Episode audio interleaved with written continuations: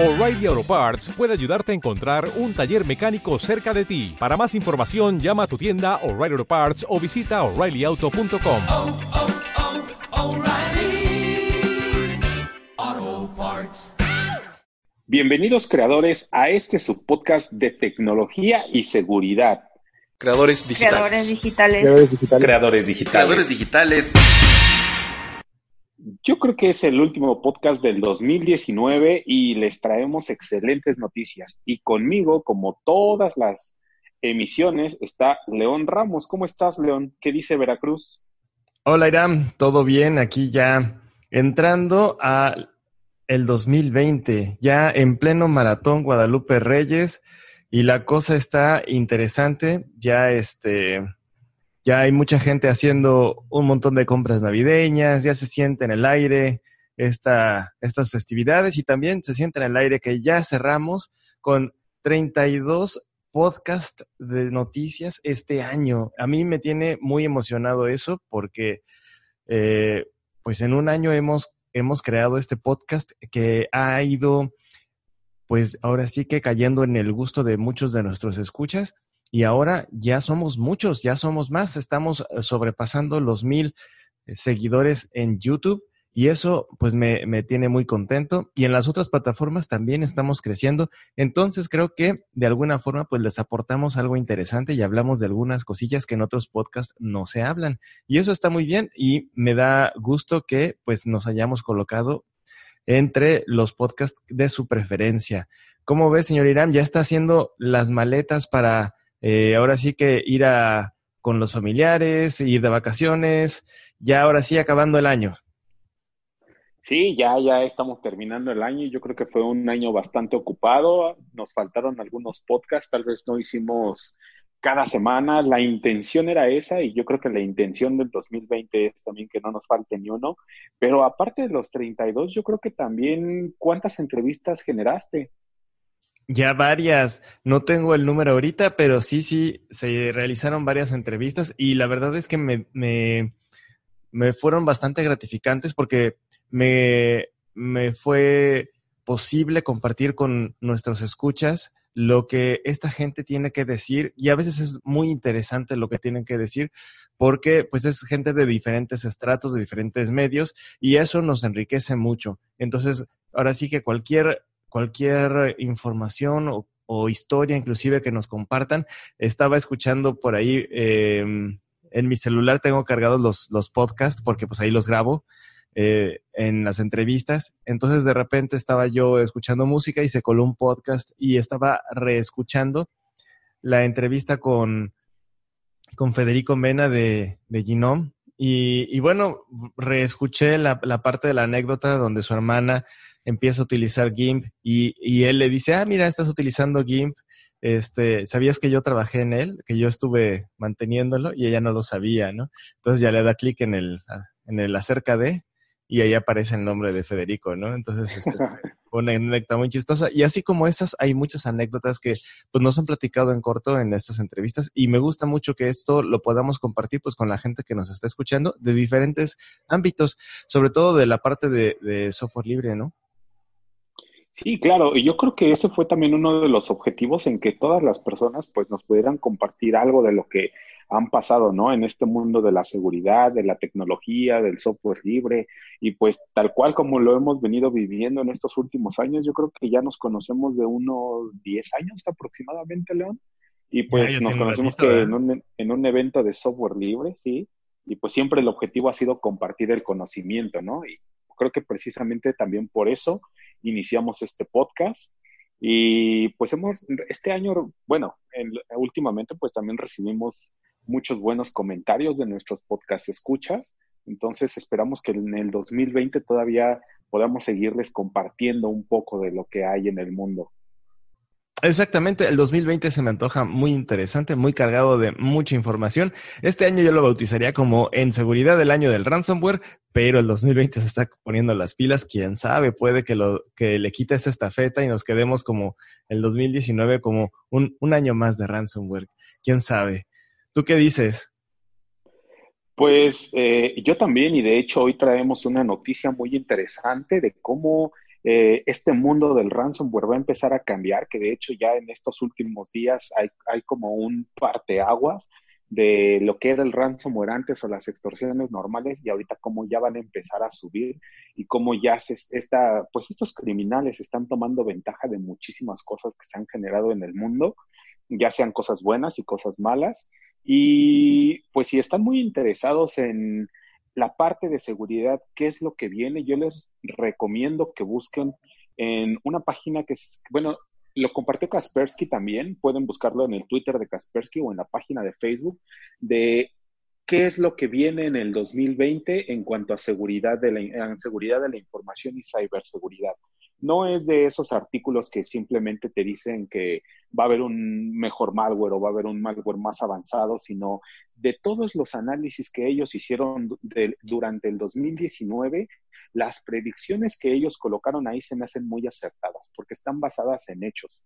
Entonces, si les interesa, está muy bueno ese artículo, se tardan tal vez unos 5, máximo 10 minutos leyéndolo y pues vamos a ver qué tantas cosas se cumplen.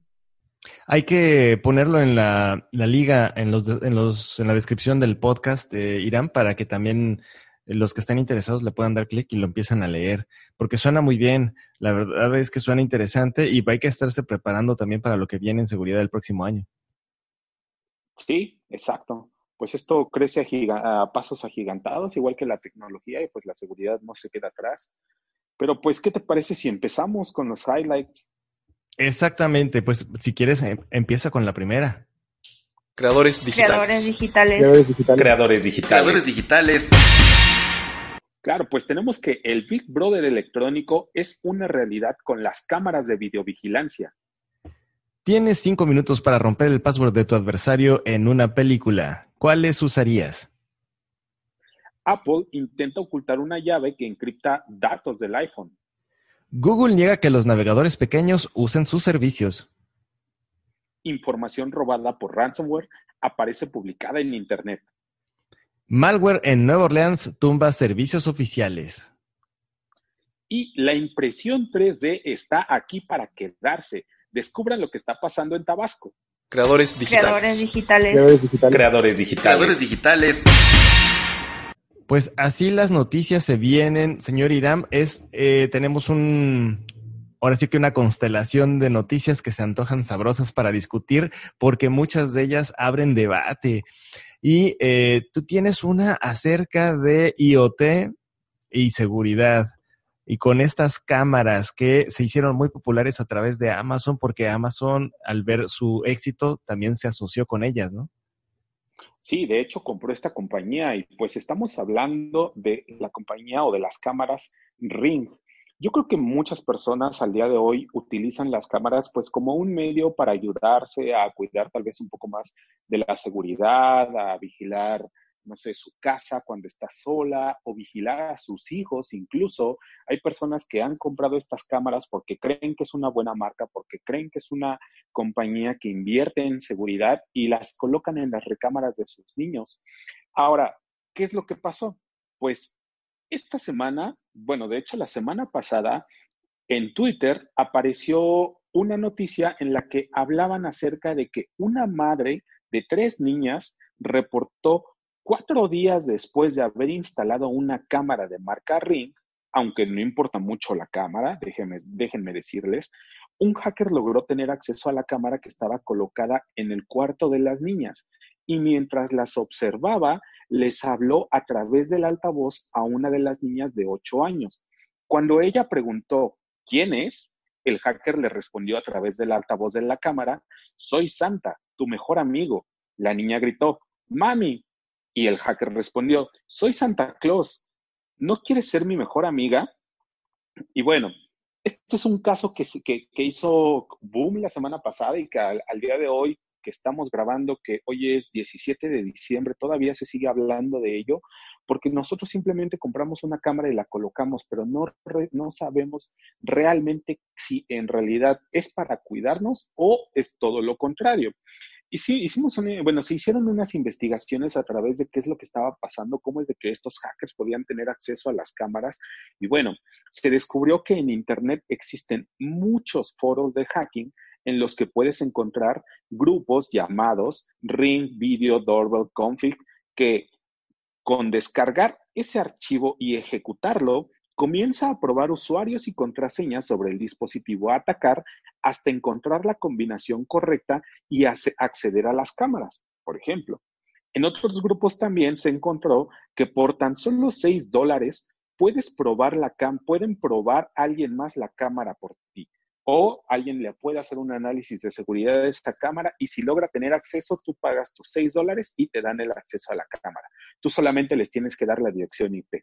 Bueno, en este grupo también algunas personas piden probar algunas cámaras porque quieren entrar y eh, encontraron alguna, algunos comentarios dentro de estos eh, foros que su objetivo es entrar a robar a las casas. Entonces quieren saber qué es lo que está pasando allá adentro. También hay otra situación en la que no solamente hay foros de hacking, sino también existía hace unos días, antes de que este eh, existía hace unos días un podcast llamado Nullcast, que en ese podcast lo que hacían era transmitir el vivo, en vivo, cómo hackeaban las cámaras y empezaban a acosar o a insultar a las personas que estaban a través o que podían ver a través de estas cámaras, mientras la audiencia del podcast lo ve en vivo. ¿Cuáles son algunas recomendaciones que nosotros tenemos más que nada? Pues que cambien las contraseñas que vienen por default en las cámaras eh, por una contraseña segura activar el segundo factor de autenticación. Muchas cámaras, como por ejemplo las chinas, no traen una activación de un segundo factor de autenticación, pero las que sí lo traen como Ring y como algunas otras que son caras, pues te permiten habilitarlo. Y en algunos routers, en creadores digitales, pues lo que les podemos recomendar es de que pueden activar la función de eh, isolation para que los dispositivos no se puedan ver entre sí. Esto quiere decir que si alguien tiene acceso a tu router, pues no va a ver a ningún dispositivo que esté conectado al router. Simplemente va a, va a, ver, va a verse él y ningún dispositivo le va a responder ni siquiera un ping. Porque lo que hace el, router es simplemente hacer una, una separación, como unas pequeñas VLANs. Entonces así también les va a servir mucho, no tanto para la cámara, si en algún momento una de sus computadoras llega a pues a infectarse de ransomware, pues simplemente se va a infectar eso y no va a llegar a tu televisión, a tu Apple TV, a tu cámara, a todos los dispositivos que tengas conectados. Eh, si ustedes quieren saber algo muy recomendable, también es de que si ustedes tienen pues se conectan a Internet en su casa o desde su trabajo y quieren ver qué puertos están abiertos o si una persona qué tanto puede ver de su router, pues pueden checar la dirección IP pública, pueden ir a Google y pueden decirle cuál es mi dirección IP pública y Google se las va a decir. Y a través de servicios como Shodan pueden entrar a esa página, lo único que van a hacer es copiar la dirección pública, la van a pegar y le dan en buscar y Shodan les va a decir cuáles son los puertos que están abiertos de su router que están expuestos hacia Internet o ya para alguien un poco más técnico, pues puede descargar Nmap y puede empezar a escanear toda su red interna y también la dirección IP pública. ¿Cómo ves, León? Pues mira, eh, tocaste un montón de puntos que son bien interesantes, bien importantes que se deben de tomar en cuenta. Hay algo que justo em, mencionaste, los passwords de fuerza bruta. Bueno, bueno, ahora sí que el ataque de fuerza bruta para romper pasos en este tipo de cámaras, porque no están programadas para dar un tiempo de, de espera, ¿no? Un tiempo de como de reintento para poder ingresar la siguiente contraseña. Fíjate que ah, hay un estudio que estaba revisando acerca de eh, esto, qué tanto detiene al atacante dar un tiempo de espera. Si tú puedes realizar 100 intentos de passwords por segundo intentando eh, ahora sí que romper por fuerza bruta un password de dos palabras, te puedes llevar más o menos dos meses en romperlo. Es decir, pues no es mucho tiempo y sí es viable, o sea, está dentro de la vida humana, ¿no? Pero si tú haces esto mismo una vez o, le das un solo intento cada cinco segundos, no le permites hacer más intentos al atacante, este, este mismo ataque de fuerza bruta se prolongaría hasta 63 años. Entonces, esto ya empieza a ser un poco más seguro. Ya 63 años, pues ese equipo ya hasta dejó de funcionar, ¿no? Si tú lo que haces es que le permites al usuario que, se, que meta su password una vez cada cinco segundos y después, si él hace, este, si se equivoca, muchas veces tú lo mandas a una penalización de una hora después de 10 intentos de, de, de así, erróneos o fallidos. Entonces, este ataque de fuerza bruta se te puede ir a 1889 años, más o menos. O sea, son, son números aproximados de este, cálculos que se hicieron para, para ahora sí que hacer eh, este tipo de, de, ataques de fuerza bruta eh, con passwords, ¿no? En este caso fue un ejemplo de dos palabras. Pero eh, si tú vas a desarrollar o estás desarrollando tu appliance de IoT, tómalo en cuenta para que cuando alguien intente acceder al sistema, tú le puedas tener este tipo de, de, de, consideraciones sobre el número de intentos por segundo para evitar o disminuir el ataque de fuerza bruta. Y lo demás, las otras este, características que, también encontré en este artículo, se las voy a ir compartiendo, pero en la siguiente nota que, que viene más abajo, que habla acerca de los passwords. Pero eh, esa es una. Y la otra que mencionaste también, eh, Iram, es la parte de eh, poder, pues ahora sí que escanear tu red, eh, revisar que no te estén, este, eh, pues que, no que no estás ya en un directorio público, etcétera, etcétera. Y eh, lo inseguro que es tener este tipo de dispositivos. Se está haciendo cada vez más común que casi casi cualquier dispositivo traiga cámara y cualquier dispositivo traiga micrófonos. Entonces esto ya es como un, eh, un commodity de los electrónicos, vamos a decirlo así. El chiste es quién controla estos electrónicos eh, y hay que pues estar seguros de qué es lo que está pasando. Se me antoja desde hace tiempo que exista una entidad que se dedique a hacerle prueba de testeo a todos los, equipos y revise si están eh, sirviendo de, de, caballos de Troya de físicos para poder entrar a una casa y monitorear los, este, pues ahora sí que las actividades que se, que se realizan dentro de ella, ¿no? Entonces, creo que eh, ahí ya debería de empezar a trabajar alguna entidad para certificar la seguridad en el IoT, que todavía, se, eh, según yo, todavía no la tenemos. Si ya existen algunas eh, iniciativas, coméntenos, mándenos unos mensajes diciéndonos cuáles son, pero de entrada se me antoja que ya necesitamos esa entidad que le haga una certificación a los equipos. ¿Cómo ves, Irán? Sí, claro. Eh, yo creo que en cuanto a entidades, nos, yo, nos vamos a tardar un poco porque incluso no nos vayamos muy lejos, sino las televisiones, ¿no? Al día de hoy no hay una entidad completamente que esté bien estructurada y que haga un análisis de seguridad a todas las televisiones que se venden al día de hoy. Entonces, eh, para las cámaras, para todo cualquier otro dispositivo, incluso para algunas herramientas de seguridad, pues sí necesitaríamos un ejército. Y al, yo creo que sí hay eh, a lo mejor sistemas, no, no, le llamaría yo entidad porque no es una entidad tal cual una organización, sino es una compañía privada, pues Shodan. Básicamente el objetivo de, de, de haber creado Shodan es mostrarle al mundo qué tan vulnerable es el Internet. Por eso es de que ellos te muestran cuáles son los puertos abiertos, si un servidor tiene una base de datos, qué es lo que responden todos los puertos.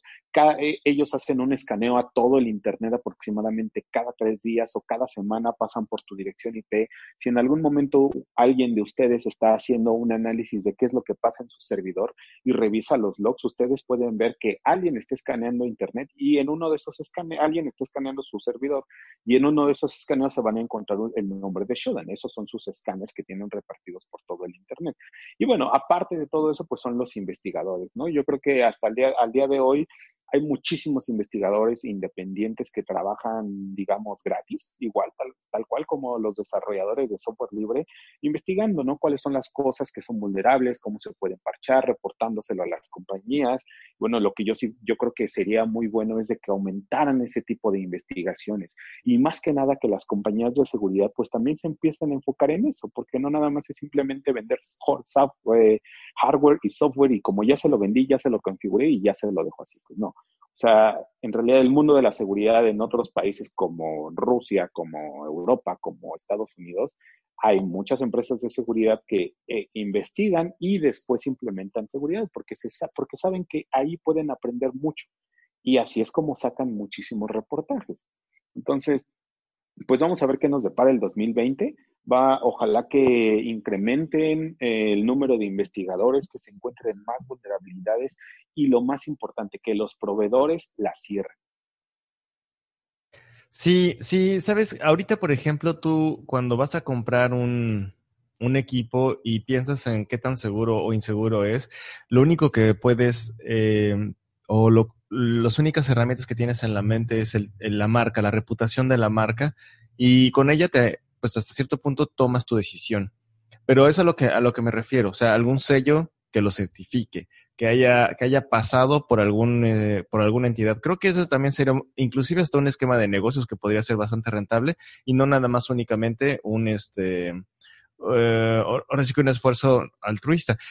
Me parece que estamos en, en ciernes y creo que así como en las, en las entidades financieras existe la, la, calificadura, ¿no? Para los, los fondos de inversión, bla, bla, bla, podríamos tener un esquema similar para, para la seguridad de IoT, para que te pongan un, un sello o algo así en, en la carcasa de tu equipo, ¿no? Sí, claro, podría ser. Simplemente hay que cuidar que sí realmente lo hagan, ¿no? Porque ahí volvemos a, o entramos a otro tema que es como los certificados digitales en el que en algún momento no, a muchas personas, pues, o muchas personas confiaban en que te decían que el sitio era seguro cuando no era seguro y después salió la falsificación de Symantec que ni siquiera hacían las pruebas reales y solamente en el momento en el que pagabas ya te daban tu certificado. Entonces, sí, bueno, sí, sí, sí, Estamos entrando al mundo de los negocios. Estamos entrando en eso. Sí, exactamente. Y las financieras, ¿no? Las calificadoras financieras que eh, todo mundo da eh, por ahora sí que palabra, su palabra grabada en piedra, y realmente al final del día tuvimos la caída del, bueno, ahora sí que la burbuja del 2008, ¿no? Eh, y gracias a las calificadoras también, ¿no? Entonces, este, pues, eh, sí tiene sus bemoles, pero de alguna manera, pues, hay que poner un poquito más de controles, ¿no? Sí, exacto. Bueno. Oye, pues yo te traigo otra noticia en, eh, esta, esta, es, esta noticia se viene dando cada año. Eh, nosotros no, le, no la habíamos dado porque este es nuestro primer año. Ay, qué chido suena eso. Eh, entonces, no la, no la habíamos dado, pero eh, los amigos de NordPass tienen un top 200 de password que se utilizan durante el 2019.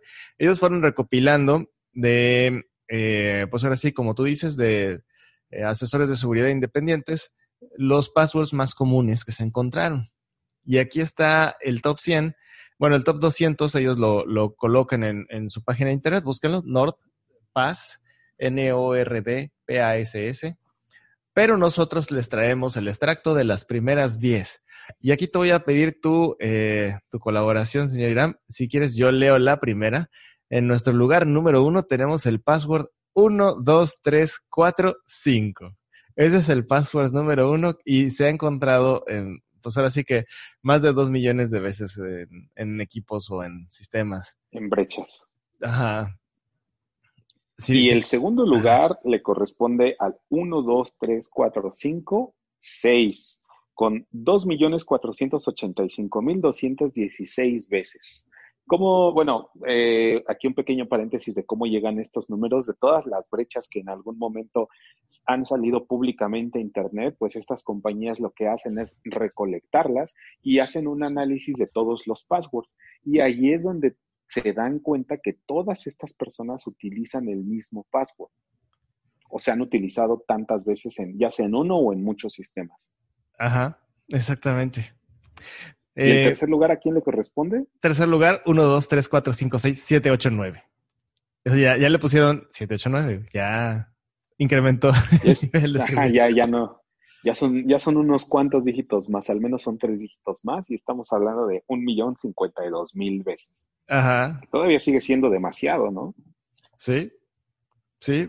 Y bueno, la que también no puede faltar en el cuarto lugar queda, eh, queda Test 1. TEST1 con más de 990 mil veces. Sí, y la clásica, espérate, quinto lugar, password. O sea, ¿cuál es tu password? Password. Entonces, con 830 mil veces. Eh, si, si, escuchaste alguna de tus contestaciones ahorita, velas cambiando, ¿eh? Esto no, no lo dejes así. El número 6, señora. El número 6 es 1, 2, 3, 4, 5, 6, 7, 8.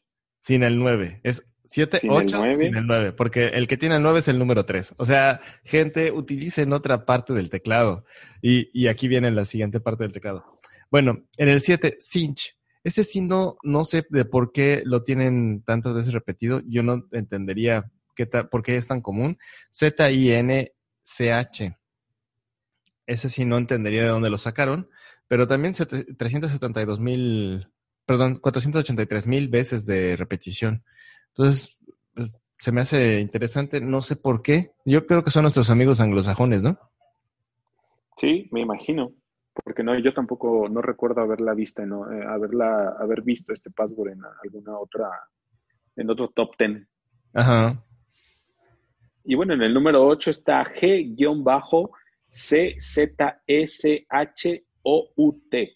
Aunque incluye un guion bajo, hay muchísimas personas, más de 300 mil personas, o este password se repitió más de 300 mil veces. ¿Sabes? Estuve investigando ese password porque me, se me hizo como muy sui generis. Yo dije, bueno, ese password tiene un underscore, ¿no? Un guion bajo. Seguramente el password por default de algún equipo, ¿no? Porque, o de algún, algún, no sé, alguna tablet o algo, ¿no? Porque está demasiadas veces y no lo han cambiado. Pero también sospecho, cuando lo busqué, no encontré nada. Lo único que encontré fue este mismo top, ¿no? Una y otra vez este mismo top. Pero eh, lo que sí encontré es que existe un teclado, una distribución de teclado que no es QWERTY, que es Quartz. Y ese teclado, Quartz, eh, también se llama C, CZE, CZSH. O sea, es como, yo creo que es también así como tienen la distribución de sus teclas y lo único que hicieron fue, pues, escribirlas, ¿no? Una tras otra. Sí, me imagino, porque no, yo tampoco no la, no, nunca la había visto. Sí, ¿no? Y en el 9, si alguna vez eh, tomaste clases de mecanografía, hay un ejercicio en donde tú escribes eh, corrido cada renglón. El 9 es ASDF. ASDF, así tal cual, así como vienen pegaditas. Ese es el 9 con 359 mil repeticiones. Y el número 10 es QWERTI con 348 mil repeticiones. Es QWERTY, ¿no? O sea, prácticamente lo QWERTY. mismo, pero arriba. En el teclado te sigues Sí. así. QWERTY. Entonces, sí. Y bueno, es, Sí, dale, dale. Sí, si tienes ese password y lo tienes configurado, cámbialo. no dejes este password porque está en la lista de las, los passwords más utilizados. Sí, claro, y no nada más, yo creo que es una, mm, es como una advertencia a los usuarios, sino también es una advertencia a los desarrolladores que nos están escuchando. Ahorita, por ejemplo, Google y Firefox ya implementaron una validación de passwords que es- han sido, que están en Internet, ¿no? Entonces, tú cada que ingresas una contraseña y el navegador detecta que es una contraseña a la que estás ingresando, va y valida en las bases de datos si ese password existe en alguna base de datos que esté expuesta a Internet y te dice, oye, este password ya alguien ya está en una base de datos en Internet, entonces te recomendamos no utilizarlo. Entonces, para el 2020, los desarrolladores, quien esté generando logins o quien esté haciendo este tipo de validaciones, ya sea a nivel de desarrollo o a nivel de lógica de la aplicación o de la arquitectura, pues también es un una muy buena recomendación que también ustedes pues le avisen a sus usuarios que no utilicen passwords que son demasiado fáciles, ¿no? Y, y, pues otra cosa, o sea, no sé qué sistema también te permite utilizar un password de cinco caracteres cuando las mejores prácticas son de ocho. ¿Y cuántos caracteres, cuántas contraseñas de cinco tenemos aquí? Al menos una, dos. Todavía son un buen. Tres, es que todavía cuatro. tenemos sistemas legados, ¿no? Tenemos un montón de equipo viejo. Yo creo que en, en las recomendaciones para los programadores te voy a ayudar. Eh, voy a complementar lo que acabas de decir. Hay que buscar si existe un servicio, algo como si fuera un SaaS o algo así, en donde tú mandes el, el password y te dé una calificación, ¿no? Te dé un, este, ahora sí que una, bueno, lo puedes implementar tú, ¿no? O sea, el, en tu sistema, tú puedes implementar los controles para que ese password sea suficientemente grande, ¿no? Y descárgate unos diccionarios. Hay bases, bases de datos de diccionarios para passwords. Eh, están ahí disponibles en diferentes idiomas. Descarga los que te hagan, eh, los que te hagan más sentido y pues compara, ¿no? El campo de password de tu usuario eh, y ponle una, un puntaje, ¿no? Así de este password es, eh, no sé, 70% inseguro, por favor cámbialo, ¿no? O incrementa la seguridad. Fíjate que hablando de passwords, y esta es la segunda recomendación, se descubrió que sí, exactamente, conforme tú le pones únicamente caracteres en fuerza bruta utilizando seis caracteres, por ejemplo, puedes romperlo en un mes. Si tú utilizas caracteres y números, tú podrías romperlo en ocho meses usando fuerza bruta, ¿no? Caracteres random y eh, números random. Si tú elevas un poquito más la seguridad, le pones caracteres, le pones números y le pones este, letras, o sea, tienes tres, las tres cosas, eh, esto te podría llevar hasta 219 años. Pero ¿cuál es el problema? El problema es que no te vas a acordar de los caracteres especiales. O sea, como humanos, nos duele mucho acordarnos de los caracteres especiales. De tal forma que la otra opción o la otra recomendación que se da para tanto los que desarrollan los programadores que están haciendo validaciones de passwords y para los usuarios que están llenando su password es que no usen en realidad tanto los caracteres especiales. Es decir, sí eh, funcionan, sí incrementan inmediatamente el nivel de complejidad del password, pero son difíciles de recordar. ¿Qué es lo que se recomienda? Utilizar una frase larga o varias palabras juntas. No sé, eh, pato, amarillo, casa. Eh, esas tres para, para poder este, hacer fuerza bruta incrementa mucho. Por ejemplo, si tú usaras solamente dos palabras de diccionario y las pegas para hacer tu password, en fuerza bruta te llevaría dos meses. Es decir, no está, no es, no es imposible. Pero si tú le pegas tres palabras, agarra tres palabras de diccionario, las que tú quieras, y las pegas para hacer tu password, esto ya podría, para fuerza bruta, se elevaría 2.500 años de fuerza bruta. Quiere decir que ya estamos hablando de algo un poquito más difícil, ¿no? Entonces, hay otra recomendación, tal vez eh, no usar tantos caracteres especiales o ponernos tan especiales en eso, ¿no? Especiales con los especiales. Eh, pero sí incrementar la longitud, agarrar una frase larga, ¿no? Agarrar una frase de un libro, no sea una frase motivacional, lo que les guste, eh, y poner esa frase larga en a manera de, password. Eso funciona también mucho contra la fuerza bruta, no es tan fácil. Sí, claro, exactamente. Entonces, y mm, pues también una recomendación es de que verifiquen también los diccionarios que hay de contraseñas. En Internet pueden descargar en GitHub cualquier diccionario y pues validen también que no existe ese password que van a utilizar en alguno de esos diccionarios, porque ahí no estamos hablando de fuerza bruta, sino ya es, ya existe dentro de un diccionario y a lo mejor en la petición número 5000 van a entrar a tu, a tu cuenta. Sí, sí, exactamente. Entonces, los passwords siguen siendo un dolor de cabeza para la seguridad en los sistemas. Em, por eso se está migrando todo el mundo a doble factor de autenticación. También ya hay muchos servicios SaaS para los programadores, pues para que utilices doble factor de autenticación, aunque obviamente pues incrementas la complejidad para el usuario. Entonces, eh, tenemos que encontrar o mediar eh, entre complejidad, nivel de complejidad para el usuario y este, pues nivel de seguridad, ¿no? Creo que eso, hay que encontrar ese compromiso o el justo medio para, pues para que no, no estemos tan vulnerables, pero tampoco hacerle la vida de cuadritos al usuario, ¿no? Sí, claro, aquí entra el problema de usabilidad contra seguridad. Entonces, pues hay que ver, hay que velar por los usuarios más que nada, por su seguridad. Sí, yo soy más del lado de la usabilidad, pero la verdad es que ya se necesitan las dos, ya no puedes nada más pensar en usabilidad. Sí, no, al día de hoy, si en el, el 2019 nos enseñó muchas cosas en cuanto a password, yo creo que el 2020 pues nos va, a nos va todavía a generar muchos más dolores de cabeza. Entonces, la mejor protección que ahorita pueden implementar es el segundo factor de autenticación.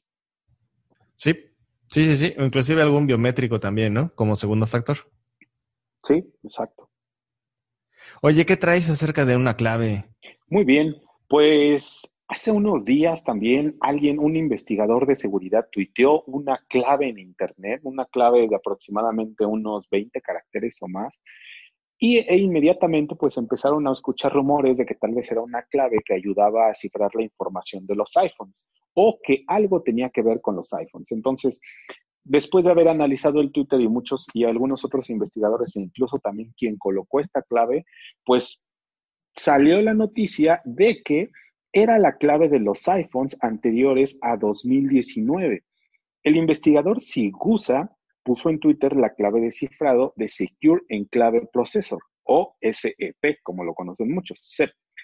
Esta clave permite cifrar la información del Face ID y del Touch ID de los iPhones anteriores a 2019. Apple intentó dar de baja el tweet a través de un reclamo DMCA, Digital Millennium Copyright Act, pero tras los reclamos de muchos usuarios, Apple se retractó. ¿Por qué? Porque además que las claves de cifrado no están protegidas por la DMCA, el, el CEP es un procesador, eh, bueno, no están protegidas por las claves, entonces no tenían razón de haber dado de baja ese Twitter. Entonces ahí estamos hablando de que tal vez estaban contra la libertad de expresión o cualquier tema que ustedes le quieran colocar. ¿Qué es lo que hace este CEP? El CEP es un procesador independiente que está a un lado del procesador principal. Este CEP se encuentra dentro de todos los iPhones que, existen al día de hoy, pero corre su propio sistema operativo cifrado corre sus propios procesos y su propio sistema de buteo, que también está cifrado, y toda la memoria que utiliza SEP también se encuentra cifrada e incluso Apple desarrolló su propio, le desarrolló este su propio hardware generador de números aleatorios. El, problema principal es que Xerox, este investigador de seguridad, posteó la clave de cifrado que protege este firmware. Entonces, protege el firmware del SEP.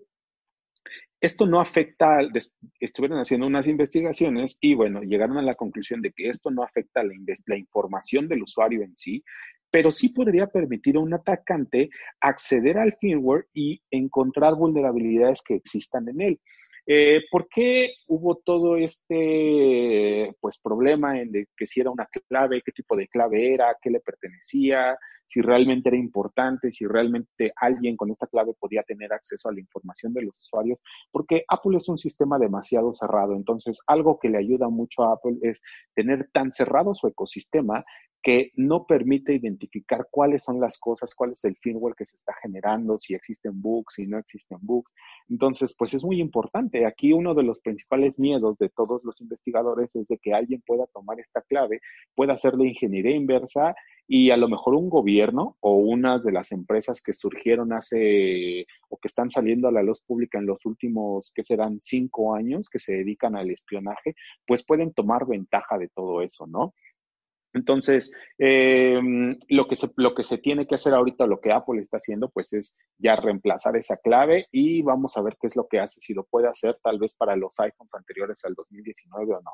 Entonces, si tienen un iPhone, pues o cámbienlo o vamos a ver qué es lo que hace Apple con, con esta clave, ¿no? No lo pudieron dar de baja, lo intentaron dar de baja en un, también en un foro, en Reddit, eh, los chicos de Reddit también levantaron la mano y dijeron, ¿sabes qué? A mí también me llegó un reclamo de la DMSA, entonces no lo vamos a dar de baja, pues porque al final de cuentas no es parte protegida o no es parte de la propiedad privada. Y bueno, ese fue el impacto que tuvo ya para terminar este 2019 Apple. Vamos a ver cómo lo resuelven. Híjole. Entonces, este, esta clave cifra el procesador independiente, eh, bueno, el sistema eh, operativo de este procesador independiente para el eh, puteo y etcétera, etcétera, que tiene este, el, todos los iPhones de anteriores al 2019. Sí, exacto. Eh, hay muchos modelos que sí se vieron impactados, o sea, de un iPhone que tendrá tal vez un iPhone 7, un iPhone 8 que todavía están en circulación. Me parece que los iPhone 6, 6 Plus o 6S todavía están siendo cifrados por Apple entonces, pues todos ellos siguen vulnerables, ¿no? Ok, ok. Bueno, de todos modos no le vino mal a, Apple. Eh, so pretexto, pues van a, recomendar que todos sus usuarios compren el nuevo. Entonces, muy bien, más ventas para Apple. Sí, exacto. Entramos otra vez a la parte comercial. Sí, sí. Entonces, este, pues vaya, impacta, pero aparentemente no tanto, ¿no? Sí, o sea, si, si ustedes están preocupados por si alguien va a tener acceso a esa información, no, no, no, con esta clave no pueden tener acceso a la información del usuario. Como está, como Apple lo separa muy bien, entonces este proceso está dedicado para cifrar otro tipo de cosas que es más que nada como para el funcionamiento o para el sistema operativo de Apple, para guardar información como el, el Apple ID, el Touch ID o cualquier otra cosa, ¿no? Pero, pues la información del usuario va, permanece cifrada. Nadie la va a poder sacar. Ok, información, información, información. Ese es el punto. Y si me permites, puedo pasar a la, a la siguiente. Sí, claro, adelante. Pues hablando de esta época de la información, uno pensaría que pues los males, los grandes males de la humanidad tendrían que irse eliminando debido a la facilidad con la que tienes para encontrar una guía, conectarte con alguien más. Y sin embargo, ocultar información en el mar de información, pues está siendo cada vez más sencillo por parte de los actores preponderantes. Es decir, estos quienes controlan la información, ¿existen esos factores, eh, bueno, actores preponderantes que controlan la información? Ahí está Google, ¿no? Es el buscador más popular, el que tiene los servicios pues, más interesantes de simplemente todo lo que es Android corre con los servicios de Google y ellos han decidido bajo eh, tal vez eh, esgrimiendo un poco la, la idea de la seguridad, pues bloquear a los otros navegadores menos populares. Por ejemplo, Conqueror y otros pequeños que ya habíamos hablado en este podcast, por ejemplo, Brave, que era uno orientado a seguridad, eh, basado en Chromium, eh, también ha sido bloqueado por Google. Ya no pueden conectarse a, toda esta suite de Google a través de ellos. Esto, eh, cuando lo intentas, aparece una, una pantalla que dice que es un navegador inseguro. Y pues aquí viene la discusión. es en realidad probable, sí, que un hacker utilice código o partes de código que se encuentren por ahí, código abierto, para generar una herramienta de ataque, ¿no? Y que intente conectarse a los servicios de Google. Y por otro lado, ¿quién es quién para decirle a Google qué hacer y qué no hacer, ¿no? ¿Cómo ves, Iram? Eh, ahora sí que si Google dice esto no se hace o esta información no se puede ver en tu navegador, ¿tiene derecho a ocultarte o a negarte el servicio? Pues mira, sinceramente yo creo que sí, porque son sus servicios y al ser sus servicios, pues aunque sea para uso libre, aunque sean gratuitos, pues ellos son los responsables de la seguridad que le ofrecen a sus usuarios. Google es muy bien conocido en que tiene, tiene cientos de investigadores y tiene los mejor, de los mejores investigadores en seguridad alrededor del mundo y han encontrado vulnerabilidades en tantas cosas que lo que yo supongo es de que tal vez uno de ellos encontró ciertas vulnerabilidades en estos navegadores y ahí ellos tomaron la decisión de no permitirles tener acceso porque podían tener una brecha de seguridad. Y una de las mejores lecciones que ellos tal vez tomaron, pues fue la parte de Facebook. Y algo que aquí en, por ejemplo, aquí en México no se hace es de que cuando tú tienes una, un sistema, lo implementas y dejas que tus proveedores o que un tercero se conecte a ellos, pues nunca les haces una auditoría, nunca les haces una evaluación. Y Facebook fue el mejor ejemplo durante estos últimos tres años o hace en el dos, o Spay, ahí está el ejemplo de Spay, en Facebook con Cambridge Analytica. Entonces, estos fueron vulnerados por sus proveedores, por un tercero por más inseguridad que supuestamente ellos estaban implementando, pues entraron por otra parte, por una puerta que simplemente dejaste abierta y que nunca evaluaste. Y esto es algo que también debemos de considerar muchas, muchas empresas que desarrollamos software, ¿no? O que implementamos alguna herramienta. También tienes que auditar a quién se conecta a tu infraestructura porque pues al final de cuentas este es un ecosistema y el ecosistema si quieres que sea realmente seguro pues debes de validar todas las puertas. No creo que si en algún momento pones la mejor chapa en tu puerta y a lo mejor mandas a blindar tus tus ventanas, pero pues a lo mejor la puerta trasera la dejas abierta para cualquier persona que no traiga la llave o no traiga la clave puede entrar libremente, pues entonces estamos, le estás abriendo un hueco de seguridad. Y aquí, ¿quién más, quién va a ser el impactado? En primer lugar, Google. Entonces, yo creo que por ahí va ese tema, ¿no? Y sí, o sea, al ser eh, una de las desventajas de Google es que ya es un actor preponderante en el tema de los navegadores. Lo desbancó a tal vez a Microsoft desde el momento en el que alguien puso la demanda y dijo, ¿por qué un navegador viene preinstalado en los sistemas operativos? No sé, León, si recuerdas que habían antes algunas estadísticas en las que el, el navegador más utilizado era Explorer y todo el mundo decía, pero sí, a mí no me gusta Explorer, pero si es el peor de todos, hay otros, hay otros navegadores que son muchos mejores. Bueno, pues cuando comprabas una computadora ya venía preinstalado, entonces esto también yo creo que le abrió las puertas a Google a que se pudiera expandir muchísimo más fácilmente y llegar a ser el actor preponderante que es el día de hoy. Fíjate que hace todavía dos años uno de mis clientes me dijo, ah, pues este tiene que ser compatible con Explorer. Y yo así de, ¿estás consciente de que Explorer ya no existe? ¿Estás consciente que no deberías de hacer nada compatible con esa cosa? Pero es que todo el mundo lo usa. Así de, eh, no, ya no, ¿no? Ya tenemos otros en los primeros lugares como Chrome, ¿no? Y este, y entonces me dice, no, bueno, o sea, este, todos los que usamos escritorio, por eso, todos los que usan escritorio, porque si no, sería el default de Android o el default de, de bueno, el, que viene en, en, iPhone, ¿no? No sé si es Safari o es una, es un sabor de, diferente de Safari para iPhone. Para iPhone es Safari. Ah, no. Pues entonces, este, sí todavía se quedaron con esa idea, ¿no? Eh, de que así, así era la navegación. Y sí tienes razón, antes así era, ya venía por default, pero ya no, ya eso cambió y eh, pues se está desperdigando mucho. Hay mucha gente que está optando por otros, otros navegadores. Todavía no tienen una cuota muy alta, son navegadores chiquitos, eh, tienen una, una cuota de mercado muy pequeña, pero pues ahí están las opciones por si los quieres usar, ¿no? Sin embargo, cuando Google dice no, no me uses, este, no pasas, you shall not pass, pues como que les hace más difícil la competencia, ¿no? Son proyectos que ahora pues se, sienten como más proclives a no funcionar porque pues no puedes usar Google con ellos, ¿no? Sí, claro, y yo creo que uno de los servicios o de los servicios más utilizados pues son los de Google, entonces sí es un gran impacto. Em, no le veo muy difícil, a lo mejor sí en el tema técnico, en cuanto se hagan a que se hagan las implementaciones. Eh, yo creo que quien pues esté desarrollando estos navegadores pues se puede acercar y puede implementar las mejores prácticas de seguridad, ¿no? No creo que estén baneados al 100%, es algo que tal vez habrá que tengamos que investigar pero mientras cumplan con los requerimientos de seguridad, yo creo que vas a, vas a seguir pasando, ¿no? Si no, pues ya hubieran bloqueado muchísimo. Tiene que certificarlo, ¿no? sí. Sí, o sea, acercarse con Google y decirle, oye, certifícame o algo, ¿no? Sí, pues lo veo desde el punto de vista de seguridad, ¿no?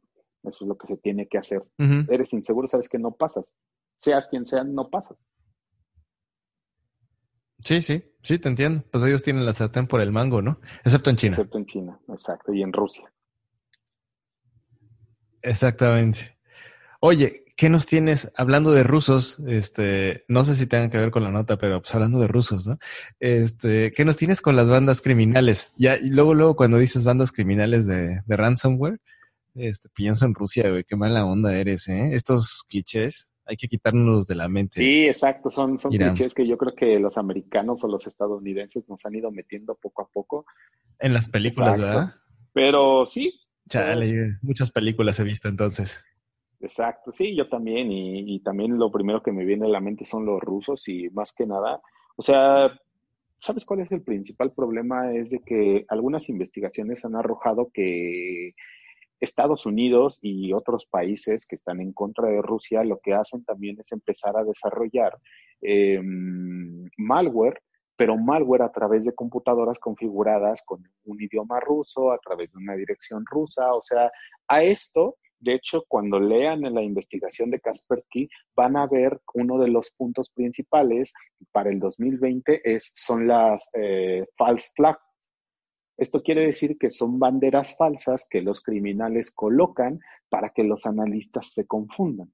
Entonces ahí ya entran muchísimas cosas. Un, algo tan sencillo es, hay personas que ahorita ya en lugar de hacer un análisis técnico al malware, lo que hacen es hacer un análisis del lenguaje, de cómo está escrito, si realmente es una persona nativa quien desarrolló ese malware, si está escrito en ruso, si está escrito en checo, en el idioma que sea que no sea inglés hacen ese tipo de análisis para ver si realmente es un desarrollador ruso o no es un desarrollador ruso y es alguien que simplemente pues le está echando la culpa a los rusos.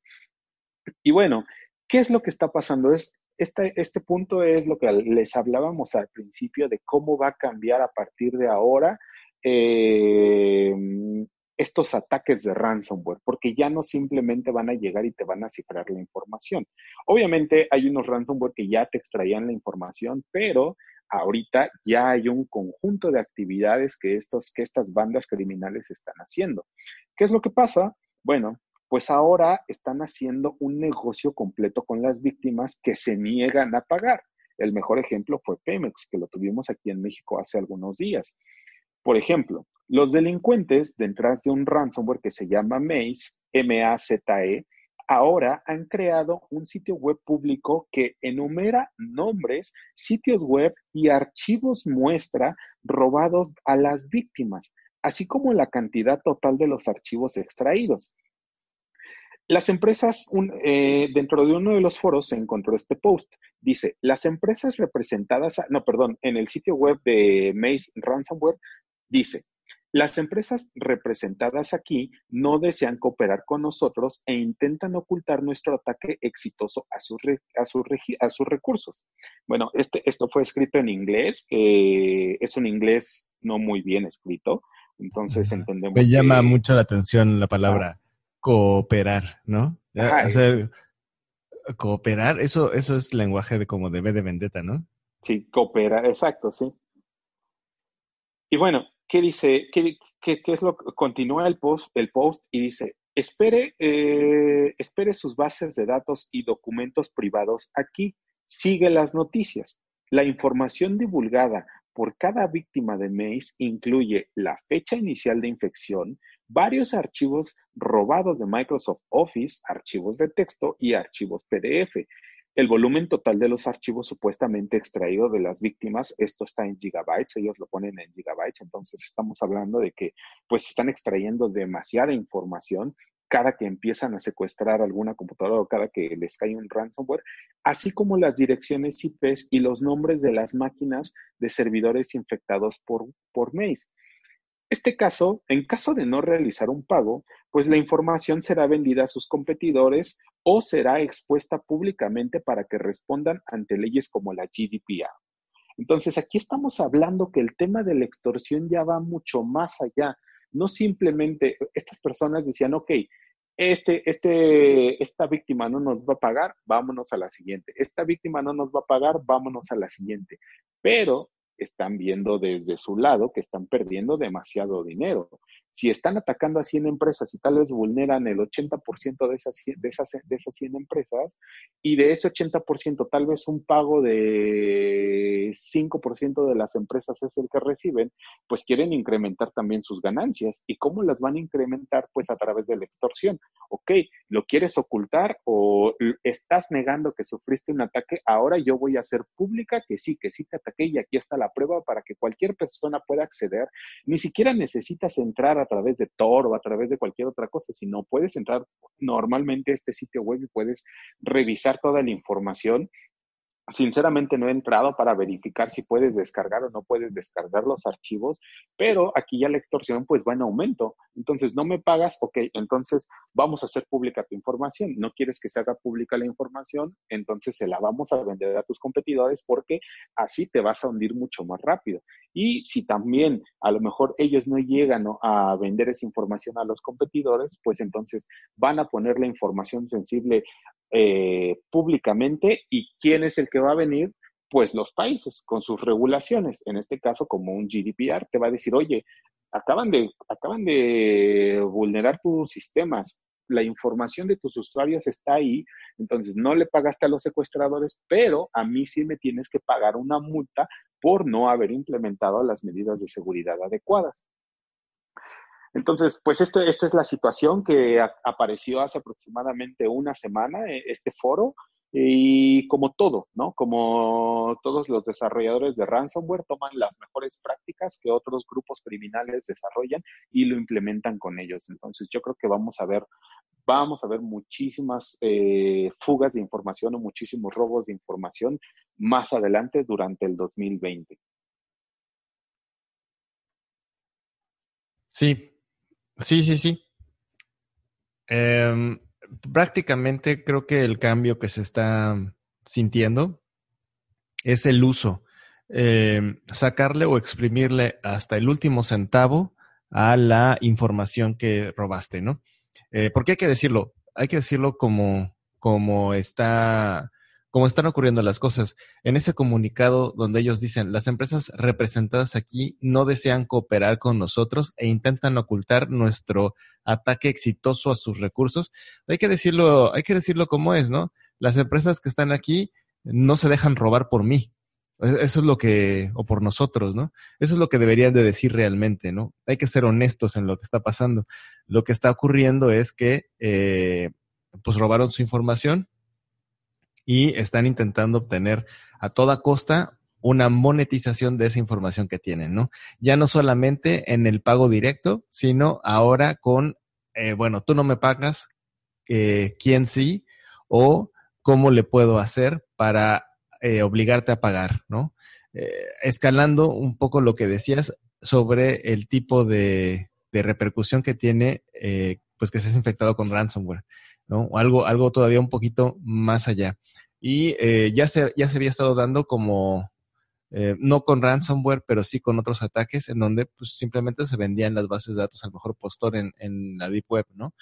En donde podías comprar lo que habíamos platicado en los otros eh, números en las otras emisiones. Eh, por ejemplo, los canales de YouTube hackeados, ¿no? Que puedes comprar un canal de YouTube ya con varios seguidores. Ten cuidado, Irán. Ten cuidado, te pueden hackear. O sea, ya lo puedes hacer. Entonces, creo que, creo que simplemente fue pegar las dos formas en las que ya se venía trabajando. Bueno, trabajando otra vez es un, es un eufemismo. En realidad, la que se venía robando de información. Eh, y ahora sí que hacer un poco más elegante o brutal el ataque, ¿no? Entonces creo que eh, aparte de esto, puede inclusive seguir escalando, ¿no? Ya podría eh, de ahí pegarle su plantación de identidad, tienen todos los papeles de identidad de, alguna persona, o sea, ¿qué puedes hacer con esa información? Muchas cosas, ¿no? Sí, exacto. Em, pues se, se, veían algunas extorsiones en cuanto al ransomware y Aquí un punto muy importante es de que yo creo que durante todos nuestros podcasts, cuando hablábamos acerca del ransomware, pues les dábamos como una advertencia de que la, la, mejor opción cuando tú tienes un ataque de estos es primero que desconectes a todos tus equipos y que antes de que suceda algo, pues generes backups. Entonces ahorita ya están desarmando esa, pues esa prevención, ¿no? Para las compañías, porque ya de qué te va a servir tener un backup y que vuelvas a levantar tus actividades, ok, sí, vas a seguir funcionando y la empresa va a continuar y todo eso. Eso, eso es un punto bueno que ellos no van a poder detener. Pero pues ya estamos hablando de que ya te están extrayendo la información y de que pues ahora vas a pagar porque esa información no se vaya a otro lado, no simplemente por recuperarla. Entonces ya no son dos puntos, ya no son dos, dos como... Mm, eh, como te puedo decir, ya no son dos, ya no es solamente un punto de vista o ya no es un punto a atacar, ¿no? Un punto a protegerte, sino ahora ya son dos y pueden ser a lo mejor muchísimos más. Exactamente. Y da pie también a que voltees tú como empresa a, a revisar la parte de los seguros, ¿no? Para que te asegures contra robo de información, por ejemplo. Sí, claro. Sí, mm, pues sí, por la parte monetaria, pero a mí sí me daría mucho más miedo si tuviera, si alguien se robara la información, que información privada, pues cayera en mis competidores, ¿no? De hecho, hay, hay estudios eh, que salieron ahora en el 2019 y 2018 que las startups que tenían aproximadamente seis meses o dentro de sus primeros seis meses de vida que recibían un ataque de seguridad, un ataque por ransomware o cualquier tipo de ciberataque, digamos así, pues solamente podían vivir o la mayoría vivía aproximadamente otros seis meses y cerraban completamente. Entonces, pues es un impacto demasiado grande. Sí, sí, hay que, hay que empezar a, tener ese plan de reacción, de contingencia, y ahora a este plan que ya apenas estaba como formándose, eh, creo que los eh, delincuentes están avanzando mucho más rápido que las empresas podemos reaccionar. A ese plan, pues hay que sumarle estas nuevas eh, factores de riesgo que se vienen que se vienen desarrollando, ¿no? Entonces, si ya tenías tu pequeño plan de, de, pues, de reacción ante un ransomware, Ahora súmale que podrías enfrentar también eh, a la ley de protección, la, ley de protección de datos personales en México o en, Estados Unidos y en Europa, pues a GDPR, ¿no? Entonces hay que, hay que ver ya ahora sí qué tan grave puede ser un, un, este, un ataque cibernético, cuáles son los impactos. Y bueno, hablando acerca de ransomware, hablando acerca de ataques, hablando acerca de impactos, tú también nos traes una noticia, ¿no? Para seguir este hilo. Sí, seguimos con el ransomware y no se ha parado, no, no dieron, el ransomware no se tomó vacaciones y el 13 de diciembre pasado afectó al gobierno de Nueva Orleans. Eh, NOLA, así es como, como se le conoce o como, como se abrevia para efectos de Twitter y comunicación oficial. Eh, en este caso, ¿qué, qué ocurrió? Pues eh, avisaron a sus empleados que apagaran los equipos de cómputo. Cuando te dicen eso, pues ya estás sospechando de ransomware, ¿no? Para, para apagar los equipos para evitar la replicación, ¿no? También se dio de baja el sitio web de la organización. Lo que no eh, fue afectado eh, fueron los servicios de emergencia. Entonces, ahora esto me hizo pensar que dentro de tu diseño, si tienes servicios de emergencia, servicios a los que tienes que marcar como el 911 local de Nueva Orleans, estos servicios tienen que estar desconectados de las redes, este, del resto de las redes para que aumenten un poquito la seguridad, ¿no? Suena raro, suena difícil, pero eh, este servicio no, ahora sí que no sufrió afectación. El 911 siguió funcionando, el resto de los servicios sí. Este ataque comenzó aparentemente a partir de las 5 de la mañana pero no fue detectado hasta las 11. Ahí fue cuando se dieron cuenta de que estaba ocurriendo y fue cuando empezaron a solicitar que se diera de baja todo, ¿no? Eh, y Finalmente, pues sí, fue confirmado que se debió a otro bonito ataque de ransomware. Entonces, eh, pues el ransomware haciendo de las suyas y Nueva Orleans ha sido uno de los estados eh, de la Unión Americana más asolados por el ransomware. No solamente eh, pues organizaciones gubernamentales, sino otro tipo de empresas privadas y ya había habido otros también, este, como brotes de ransomware en otras este, eh, empresas privadas y organizaciones no gubernamentales del el mismo estado, ¿no? Sí, de hecho pueden consultar eh, los ataques en Google. Me parece que le puedes poner ransomware y te da el mapa de todas las entidades, escuelas, hospitales que fueron atacadas durante el 2019 y 2018, me parece, o nada más a lo mejor desde el 2019 pero ahí puedes ver y son demasiados puntos. De hecho, hoy estaba leyendo una noticia que aproximadamente mil escuelas en Estados Unidos habían sufrido un ataque de ransomware durante el 2019. Entonces viene pues demasiado poderoso, ¿no? Sí, no se va a parar y va a iniciar en enero, pero con todo, ¿eh? Nosotros vamos a estar en el brindis y el ransomware dándole duro, ¿eh? Sí, exacto, cifrando y extrayendo tu información. Ahora no solamente cifrando. No solamente cifrando, también eh, transmitiendo la verdad. Y bueno, pues también, eh, ¿cómo podemos revisar esto? Pues hay que meter sensores también para ver qué tanta información se está saliendo. Si tal vez hay un pico de actividad, de que es algo inusual. No sé, no sé sinceramente cómo extraigan la información, pero supongo que así como lo van cifrando, la van extrayendo entonces puede ser en grandes cantidades, si lo hacen en pequeñas cantidades, pues va a ser demasiado difícil, ¿no? Notar que se está llevando toda esa información. Pero bueno, vamos a ver qué otros ransomware actúan igual, cómo extraen. Los que usualmente extraen la información, no le extraen todo o mientras van haciendo el ransomware, pues van sacando y sacando la información. Hay algunos otros que van sacando la información sin cifrarla pero pues si ya ahorita están estas personas, los de Maze Ransomware, están midiendo la extracción de los archivos en gigabytes, pues quiere decir que sí extraen demasiado. Y aquí al, al gobierno de Nueva Orleans, pues de las 5 de la mañana a las, a las 11 de la mañana tuvieron 6 horas, pues pudieron sacar demasiada información. Sí, sí, depende del su ancho de banda. Eh, por, bueno, Sí, depende de su ancho de banda, pero normalmente esas organizaciones tienen una buena conexión. Sí, exacto.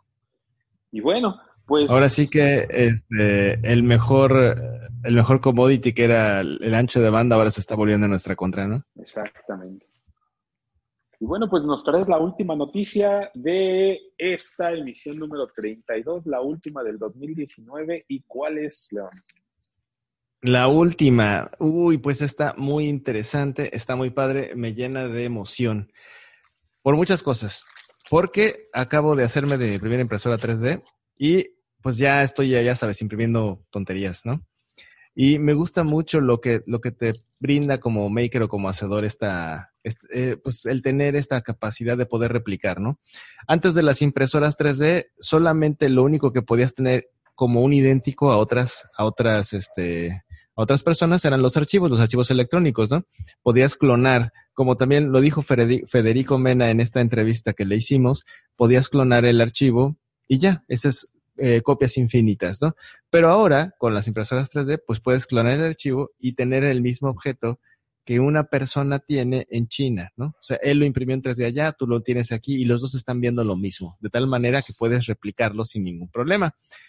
Bueno, pues eh, independientemente de eso y de que todavía tenemos una, un avance tecnológico en la impresión 3D, no se ha quedado ahí y la empresa Icon una empresa de construcción, en coordinación con una fundación, Échale, eh, así se llama, Échale, eh, que se encarga o que está viendo para eh, generar vivienda para personas de bajos recursos, lograron imprimir las primeras dos casas, imprimir en 3D, las primeras dos casas.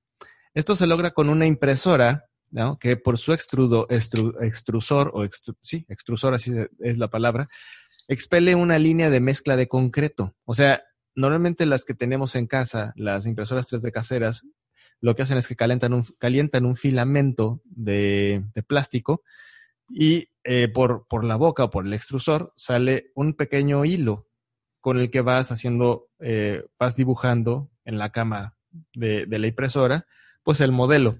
En este caso, esta es una mega impresora. Vean las fotos. Eh, les vamos a poner también la liga. Es una cosa impresionante.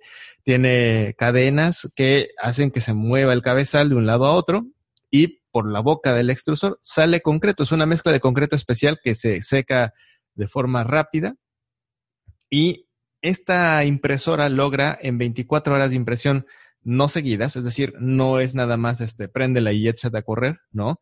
Necesita descansar pero en 24 horas repartidas en varios días logra imprimir esta casa.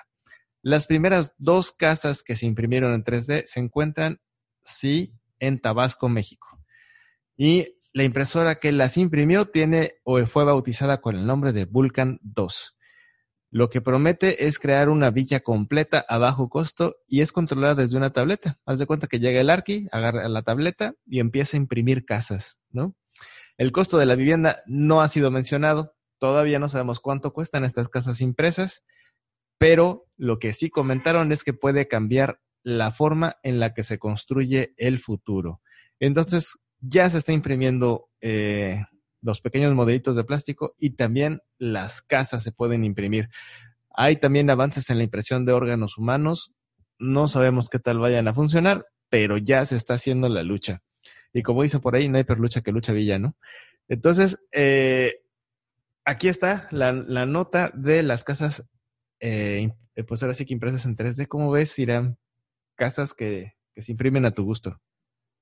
No, pues me parece excelente. A mí lo creo, yo creo que algo de lo que me preocupa de este tipo de casas impresas, pues es en países como México o como Chile, los sismos, ¿no? Entonces, yo creo que también es algo que hay que ver, hay que prever de que realmente sean resistentes.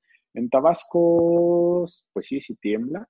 Entonces, yo creo que también deben de hacer algunas pruebas en eso, pero se me hace genial. De hecho, yo ya había visto un video, me parece que era de, no sé si era, bueno, no recuerdo de qué país, en donde también había así como una máquina en la que tenía un tubo enorme y lo único que iba haciendo era como ir generando una línea de de cemento y así como iba pasando la línea, el cemento se iba secando, iba secando y iba construyendo y yo creo que en unas pocas horas pues ya estaba construida la casa, nada más había que poner el techo y ya. Y bueno, pues esto más que nada yo creo que va a ser muy bueno para la construcción o reconstrucción de casas en zonas pues demasiado vulnerables, ¿no? Sí, sí, lo que prácticamente lo que le está apostando esta tecnología es a, a abatir costo de mano de obra. Es extraño porque en muchos lugares eh, donde de escasos recursos, por ejemplo, como, como lo comentan en, el, en la publicación, pues la mano de obra es exageradamente barata, ¿no? Pero en países, eh, pues donde la mano de obra es especializada, se tiene que pagar seguros, bla, bla, bla, bla, pues vale mucho la pena porque ahí sí puedes abatir costos, pero dramáticamente, porque quien trabaja pues es, el, es la máquina, ¿no? Y una sola máquina pues te puede imprimir varias casitas. Em, no solamente eh, piénsalo por casitas, sino piénsalo em, pues para problemas específicos.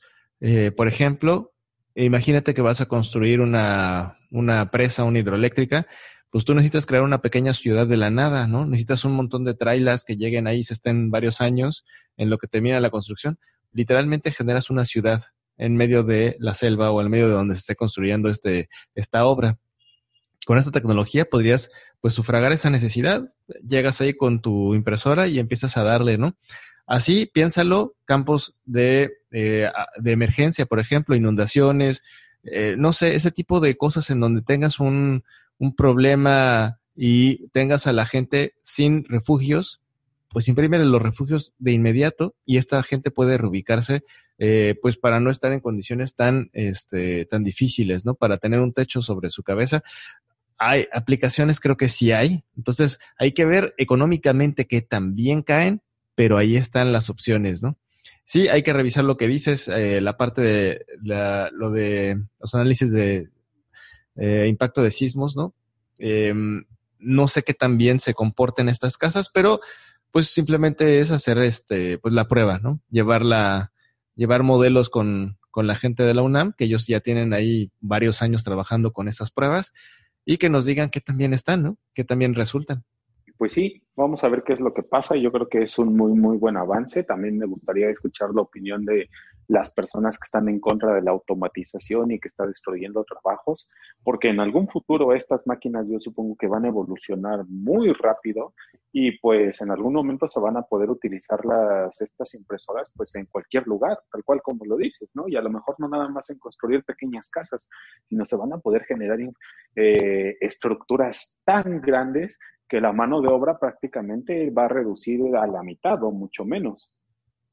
Sí, sí, eso es lo que se está buscando. O sea, esta marca, la, constructora es americana, la fundación es mexicana, pero seguramente el interés económico que está detrás de este modelo es, este, pues obviamente abaratar costo de producción para Estados Unidos y, y Europa en su caso, ¿no? Sí, bueno, pues vamos a ver qué es lo que sucede para el 2020 con todo esto. Y bueno, esta fue la última noticia, León la última noticia del año y la última emisión también, la emisión número 32 del podcast de creadores digitales, el podcast de seguridad y tecnología, señor Irán. ¿Qué tal eh, te sienta el cierre de año con todo lo que hemos hecho para este podcast? Pues muy bien, realmente muy contento, más que nada por la aceptación que tuvo el podcast. Eh, creo que lo empezamos aproximadamente en marzo, eh, marzo, mayo, entonces, sí hay momentos en los que yo también he escuchado algunas de, la, de, las primeras emisiones que hacíamos y yo creo que fue un, muy, muy, muy buen avance. Y el próximo año yo creo que también vamos a mejorar mucho. Estuvimos pensando muchos cambios, ¿recuerdas? Cuando iniciábamos este proyecto de qué es lo que le teníamos que poner, qué es lo que teníamos que hacer. Estuvimos escuchando muchos podcasts, a veces hasta teníamos llamadas o discusiones de una hora para ver qué es lo que podíamos agregarle, cómo lo podíamos hacer y bueno, más que nada el tiempo, ¿no? Para desarrollar esto que nos tomamos. Y pues sí, estoy muy contento. Eh, esperemos tener muchísimos más seguidores el próximo año y pues darles un podcast con mucho, mucha más calidad. Sí, sí, creo que ya hemos agarrado eh, una fórmula que nos gusta, nos sienta muy bien y si quieren que experimentemos con otros formatos, si eh, quieren mejorar, váyanos dejando los comentarios. Ya hemos estado contestando algunos que nos han dejado en las diferentes plataformas y eh, si todavía no lo hacemos, denos chance, andamos corriendo como siempre, pero eh, seguramente los contestaremos en breves. Y bueno, también avisos parroquiales, señor Irán. Tengo avisos parroquiales aquí antes de irnos. Em, si quieren adquirir sus tuxitos, adquiéranlos de una vez. está, les voy a dejar por ahí la liga de, de Mercado Libre son los últimos, lamentablemente tengo que avisarlo, ya no, ya no va a haber más tuxitos, ya no se van a producir. Este, y lamentablemente mi tía, que es quien la, los fabricaba, pues ya, ya dice que ya no quiere fabricarlos más porque ya, ya no quiere coser, ya no ve bien, entonces ya no lo va a hacer. Si quieren sus tuxitos son los últimos, la última camada de, del 2019, eh, pues es ahora o callen para siempre. Entonces, bueno, ese es, ese es el aviso parroquial que tenía por ahí, porque ya no voy a traficar tuxitos, señor Irán, lo siento. No, pues qué triste, esos tuxitos eran la eran eh, maravillosos cuando llegaban a los frisoles, ¿no? Y pues sí, que los compren, porque ya se viene la temporada de frisoles en abril. Entonces, pues vayan acaparando. ¿Cuántos le quedan? Ya son menos de 15. O sea, ya en realidad es, son edición limitada y son los últimos. Entonces, eh, inclusive para un bonito regalo de, de fin de año, eh, creo que valdría la pena porque sí, como les comento, ya son los últimos que, que se van a hacer. Entonces ya no tendremos más, pero no importa, el espíritu se mantiene y si no hay tuxes, buscaremos qué otra cosa. Tenemos por ahí algunas playeras, pero no hemos hecho más dinámicas, ¿verdad, Irán? Podríamos hacerlas después. Yo creo que empezamos el año eh, regalando playeras y, y pues algunas otras dinámicas, ¿no? Tal vez. Sí, claro, seguro, por supuesto, tenemos muchas playeras ahí esperando para ustedes, talleres, playeras geeks. Entonces, pues no se pierdan los próximos episodios que vamos a estar lanzando y ahí las vamos a estar regalando. Exactamente. Señor Irán, ¿cuáles son nuestras redes sociales? Y nos pueden encontrar en Twitter como Creadores Digita, en Facebook como Creadores Digitales, en YouTube como Creadores Digitales, en Spotify como Creadores Digitales y en iTunes, que ya sé que no nos escuchan en iTunes, pero también estamos como Creadores Digitales.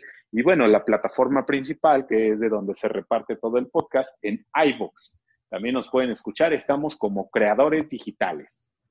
Exactamente. Y eh, no solamente se suscriban, en algunas plataformas tienen que darle notificación, si no, no les avisa que ya salió. Entonces, eh, ojo con esas plataformas. Creo que iVoox eh, sí te avisa si le das follow, pero YouTube no. Entonces a YouTube hay que darle la campanita. Ya saben, es todo un protocolo, pero pues no está de más acordárselos, ¿no? Sí, bueno, y también recomienden este podcast, ¿no? Para que también la audiencia vaya creciendo y pues vayamos desarrollando muchas más cosas. Exactamente, úsenos de línea de ligue, ¿no? Ahora sí, cuando vayan al bar y vean a la chica, oye, ¿estás, ¿has escuchado a creadores digitales? no, pues no. no van a ligar, ¿verdad? Lo siento. ya, ya, ya, lo he intentado y no, no funciona. Entonces. Y no funciona. Bueno, ya, ya funcionará, señor Irán, nada más hay que seguir con el podcast. Eso sí, eso sí. Bueno, pues bueno. estamos llegando al final de nuestra emisión. Yo quiero agradecerte, Irán, eh, pues haber sido el cómplice para llevar este podcast a todos nuestros amigos, agradecer a nuestros amigos que se han hecho cada vez más y pues ya no me queda más que decirles que... Hasta la próxima, creadores, y excelente año. Excelente año. Creadores digitales. Creadores digitales. Creadores digitales. Creadores digitales. Creadores digitales.